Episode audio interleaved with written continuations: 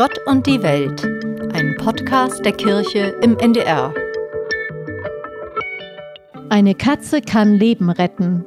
Zumindest der Kater Frankie von Jochen Gutsch und Maxim Leo im gleichnamigen Roman. Frankie weiß viel über Gott und die Welt. Und wie geht es dem Autor Jochen Gutsch mit dem Thema Glauben? Ich frage Jochen Gutsch, wie ist die Idee für den Roman eigentlich entstanden? Es ging eigentlich darum, einen ungewöhnlichen Erzähler zu finden. Also jemand, der kein Mensch ist und als Nichtmensch auf uns blickt, auf das seltsame, rätselhafte Leben der Menschen. Also eine besondere Perspektive hat, das war uns wichtig. Und da fiel uns natürlich ein Kater ein, weil wir auch selber Katzen haben. Ja, liegt das sozusagen an dieser Richtung Katzenvideos? Also alle, für alle Leute, die Katzenvideos mögen, ist, ist nee, Frankie überhaupt was? nicht. Nee, überhaupt. Also womöglich auch, aber ich glaube, es, im Prinzip ist, ist die, die Tierfigur austauschbar. Also es könnte auch ein Hund sein oder, oder wie in meiner Kindheit Alf oder E.T. Das sind alles Personen, die sozusagen nicht Menschen sind und auf uns schauen. Also was darf ein Kater, was Menschen nicht dürfen? Frankie hat kein Mitleid, äh, Frankie nimmt keine Rücksicht, er ist nicht höflich, er ist nicht politisch korrekt und er schaut auf uns Menschen quasi so unbefangen wie ein Kind. Und, und ich glaube auch, dass diese Art natürlich ähm, einem depressiven Menschen wie Gold ganz gut steht und er ganz gut damit zurechtkommt. Ich hatte selbst mal eine Depression und fand es oft anstrengend, sich anderen Menschen erklären zu müssen. Und ich glaube, ein Tier bewertet nicht. Ja? Es ist einfach nur da und das fand ich immer sehr tröstlich. Sie haben ja mal gesagt, dass es Ihnen auch darum gegangen ist, dass weniger tabulos mit dem Thema Depressionen ja. umgegangen sind. Haben Sie ja. das selber so erlebt, dass es da so eine große Scham gibt, äh, mit jemandem darüber ins Gespräch zu kommen? Ich persönlich habe die Scham ehrlich gesagt nie empfunden, weil ich einfach gar nicht einsah, warum ich jetzt über Depressionen anders reden soll, als wenn ich einen Herzinfarkt hätte oder einen Beinbruch. Aber ich habe schon gemerkt, dass Leute da ein bisschen komisch drauf reagieren, wenn man so offen damit umgeht. Ich glaube, es hat sich gebessert und aus eigener Erfahrung kann ich auch sagen, dass wenn man es tut, dann plötzlich plötzlich ganz viele Leute auch erzählen von ihren eigenen Problemen und, und dass sie sowas schon auch mal ähnlich erlebt haben. Ich möchte natürlich jetzt nicht so, so viel von, von dem Roman verraten, ja. aber man kann vielleicht sagen, also Frankie, der Kater Frankie und der Mann Gold, die werden Freunde und sie besprechen auch die ganz großen Lebensthemen. Ja. Unter anderem auch die Frage nach, nach Sinn. Mögen ja. Sie mal erzählen, also was für eine Position nimmt Gold da ein, der ja eigentlich mit seinem Leben Schluss machen möchte, und der Kater Frankie? Gold ist natürlich ein, ein, ein, ein Mensch und auch ein Schriftsteller, also ständig auf Sinnsuche und jetzt ganz besonderes, besonders, er natürlich ähm, eher in einer, in einer Krise steckt. Und für Frankie ist die Frage nach dem Sinn ja völlig neu. Also da prallen wirklich Welten aufeinander, weil Frankie braucht zum Leben eigentlich nur drei Sachen. Er muss schlafen, er muss fressen und er muss spielen. Das ist ein Lebenssinn. Insofern haben wir dann eine philosophische Diskussion, die ganz spannend ist, weil es natürlich ein sehr ungleiches Paar ist. Ja. Trotzdem kommen die beiden ja auch auf die Frage, äh, gibt es eine Seele? Und das kann ja. Frankie ja durchaus auch nachvollziehen, dass diese Frage Sinn macht. Also sie kommen dann auch auf die Frage nach, nach Gott und Religion und ja. der Kater fragt dann, ist religiös so etwas wie kastriert? Da habe ich als Theologin natürlich ja, verstehe ich. Äh, sehr äh, gelacht. Was würden Sie sagen? Also wie viel Religionskritik steckt in Frankie? Also ich glaube ehrlich gesagt gar keine. Er ist ja ein unbeholfenes ähm, Wesen und so spricht er auch, was natürlich auch eine gewisse Komik erzeugt. Aber ich glaube, es hat eher, ähm, da kommt ja zum Beispiel auch in dem Buch der oberste Führer vor, an dem viele Tiere glauben. Und von daher ist es eigentlich eher eine Kritik an so Heilsfiguren, die es gibt. Und da fiel mir eigentlich immer eher so Diktatoren ein, also Stalin, Hitler, äh, all diese diktatorischen Figuren. Da geht es eigentlich eher in die Richtung Religionskritik, ist da, glaube ich, kaum versteckt. Also es gibt mhm. ja nicht mehr so klassische Zuschreibungen. Also mhm. Also auch Agnostiker und mhm. Atheisten, die werden ja auch so ein bisschen äh, mhm. auf die Schippe genommen. Würden Sie sagen, das ist was Typisches für unsere Zeit, dass es nicht mehr so ganz klare Zuschreibungen mehr gibt? Das glaube ich schon. Also ich würde es auch an mir selber beschreiben. Also ich bin Christ, ich, ich bin Mitglied der evangelischen Kirche und würde man mich fragen, ob ich an Gott glaube, würde ich schon sehr ins Straucheln geraten. Ich glaube vielmehr, glaube ich, an die, einfach einer wenigen, an die Institution Institution äh, evangelische Kirche als, als, als an Gott, komischerweise. Also da habe ich schon Probleme. Und ich glaube, es geht ehrlich gesagt ganz vielen so, dass das Glaube etwas ist, was heute viel schwerer zu definieren ist für jeden Einzelnen, weil diese komplette Reinheit eigentlich fehlt, so wie es wahrscheinlich noch vor einem Jahrhundert war, ja, wo die ganz klaren Positionierungen waren. Man kann auch sagen, es gibt mehr Freiheit. Auch das, vielleicht hängt es auch damit zusammen. Es gibt natürlich auch mehr wissenschaftliche Erkenntnisse, was, glaube ich, dem, dem Glauben immer abträglich ist. Und mehr Freiheit, ganz klar. Aber Sie sagen, Sie, glaub, also Sie glauben an die Institution ja, Kirche. Ich fand das immer, ich fand das immer, also ich bezahle auch wirklich gerne meine Kirchensteuer, weil ich fand das immer, immer toll, dass es Kirchen gibt. Ich, ich fand die, die, den seelsorgerischen Aspekt der Kirche immer toll. Ich, ich fand, äh, wie sich um, um Alte gekümmert wird, wie, wie, wie überhaupt ein Angebot gemacht wird. Jeder kann zu uns kommen.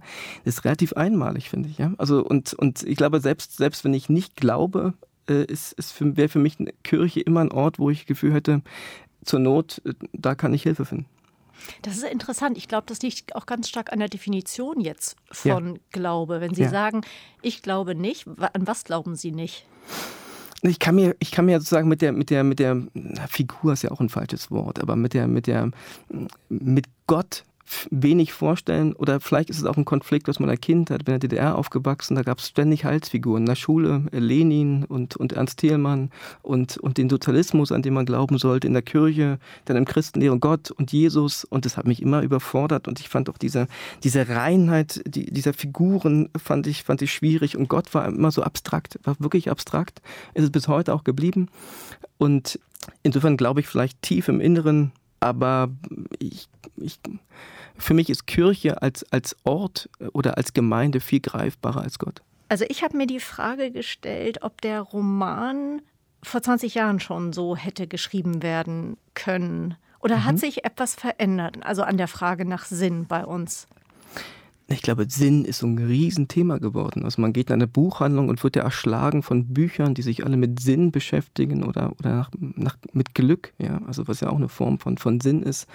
Und ich glaube, hat natürlich damit zu tun, dass die Kirche als Sinnstifter wahrscheinlich auch nicht mehr heute so präsent ist, wie es noch vor 20, 30, 50 Jahren war und gleichzeitig auch einem Drang nach Optimierung, also glücklich sein. Man muss immer sehr, sehr glücklich sein und überhaupt unglücklich zu sein, ist ja schon ein Vorwurf, da macht man irgendwas falsch. Ja? Und insofern finde ich schon, dass Frankie auch eine, eine, eine gute Figur ist, weil er mit so wenig zufrieden ist und, und wie gesagt, schlafen, fressen, spielen. Ich glaube, wenn sich der Mensch auch auf diesen Dreiklang manchmal reduzieren würde, wäre er sehr viel glücklicher oder sinnvoller im Leben. Sie haben ja gerade gesagt, dass die, ähm, die Frage von Sinn nicht mehr alleine in die, in die Kirche mhm. verortet wird. Würden Sie die Frage nach, nach Sinn von Leben, können Sie das irgendwie in der Institution Kirche verorten? Für mich ist Kirche ein großer Ort, ich kann es auch wirklich schwer beschreiben, warum und wieso, von einer seltsamen Geborgenheit. Also Sinn ist jetzt, ist jetzt schwer, aber Geborgenheit trifft es für mich viel besser. Und die Frage mhm. ist immer, wie, also nicht nur, wie mhm. definieren wir Glauben, sondern mhm. auch, wie definieren wir Sinn? Mhm. Können Sie äh, spontan sagen, was Sie mit Sinn in Verbindung bringen? Ähm, wahrscheinlich auch eine sinnstiftende Tätigkeit, also etwas, was ich tue und für mich sage, irgendwie, damit würde ich gerne mein Leben verbringen oder zumindest ein paar Stunden am Tag. Das wäre für mich auch Sinn. In Frankie wird ja auch die Frage nach dem Himmel diskutiert. Selbst der selbsterklärte Atheist Gold sagt ja, dass es sowas gibt wie eine unsterbliche mhm. Seele. Wo positionieren Sie sich da? Ich finde, es ist ein sehr schönes, auch sehr tröstendes Bild. Ich mag das sehr. Und meine Eltern sind zum Beispiel sehr alt. Und, und wenn ich mir vorstelle, sie würden dann irgendwann unsterbliche Seelen finden, finde ich das sehr schön. Es ist nichts, woran ich jetzt intellektuell so, so festhalten kann. Ich finde aber auch zum Beispiel einen, einen Besuch auf dem Friedhof als einen sehr schönen, sehr tröstlichen Ort und wo ich mir auch vorstellen kann, man steht am Grabstein, erinnert sich und auch das wäre für mich ja schon Unsterblichkeit einer Seele, also jemand, der in meinem Herzen, in meinem Kopf immer noch bleibt. Ja. Da bräuchte ich vielleicht gar nicht so den Himmel. Der Himmel hat natürlich so ein bisschen so eine, so eine kindliche Perspektive für mich manchmal, so Vater unser im Himmel. Aber ich finde es ein schönes Bild. Ähm, das hat irgendwie noch in sich, dass es auch noch außerhalb von der Erinnerung mhm. ist, ne? Mhm. dass es noch eine andere Verortung mhm. noch gibt, die unabhängig ist von den das Lebenden stimmt. in dem ja, Moment. Ne? Was würden Sie sagen, was rettet Gold? Oder wird er überhaupt gerettet? Das würde ich jetzt ungern verraten, aber, aber ich glaube natürlich. Ohne es zu verraten. Ja, ohne es zu verraten. Ich glaube, ähm, ihn rettet es, einen, Freund zu haben, der einfach nur da ist, der, der ihn nicht richtet und der ihn ein bisschen herausfordert und wieder in Bewegung bringt, also ins Leben zurückbringt. Das könnte ihn retten und ich glaube natürlich, soll es ein tröstendes Buch sein und vor allem aber soll es ein Buch sein, was Spaß macht, das ist das Allerwichtigste. Ja, ich habe tatsächlich am Anfang gedacht, kriegt man das hin? Das mhm. ist, ich hatte auch ein bisschen Angst. Ich dachte, das kann nicht gut ja. gehen. Ein Suizidaler und ein Kater. Ja. Ich dachte, das wird albern ja. und wird dann irgendwie nicht ernst gen äh, mhm. genug genommen. Es ist ja ein schmaler Grad. Das war Absolut. ihm wahrscheinlich auch bewusst. Ganz, ganz ne? furchtbar. Ja, ja, unbedingt. Ich glaube, dann hilft schon so eine Figur wie Frankie, wenn man zwischen zwei Menschen macht, ist der Grad, glaube ich, noch schmaler wie ich auch finde, so ein bisschen erwartbarer. Aber ich glaube, es hat geholfen, dass ich es selbst schon mal erlebt habe, dann verliert man die Hemmung. Aber ich hatte natürlich auch Lust, etwas zu machen, wo man sagt, man bringt etwas zusammen, wo immer alle sagen, es passt vermeintlich nicht zusammen. Also Komik und ein ernstes Thema wie Lebenskrise, Depression. Ja? Und das machen die Engländer auch ganz toll, Franzosen, Amerikaner. Und wir haben da immer oft so Hemmungen, weil wir die Angst haben, es könnte albern werden. Und man muss sich daran wagen. Sie sagten ja schon, Sie haben selber auch Depressionen erlebt. Können ja. Sie sagen, was äh, hilfreich war für Sie selbst? Können Sie sagen, was macht Ihnen Hoffnung? Ich glaube ehrlich gesagt, dass mir Menschen Hoffnung machen. Also ich möchte ganz stark daran glauben. Insofern ist mein Glaube an Menschen fast noch größer als der an Gott, dass es da eine gute Seite gibt und, und dass Menschen bereit sind zu lernen. Und das ist natürlich auch eine, eine Frage wirklich des Glaubens, weil alles andere, hätte ich das Gefühl, würde mich bitter oder zynisch machen und das möchte ich auf gar keinen Fall. Insofern kann man schon auch was von Frankie lernen. Er, er nimmt die Menschen, wie sie sind und Menschen sind für mich schon auch, auch Hoffnungsträger.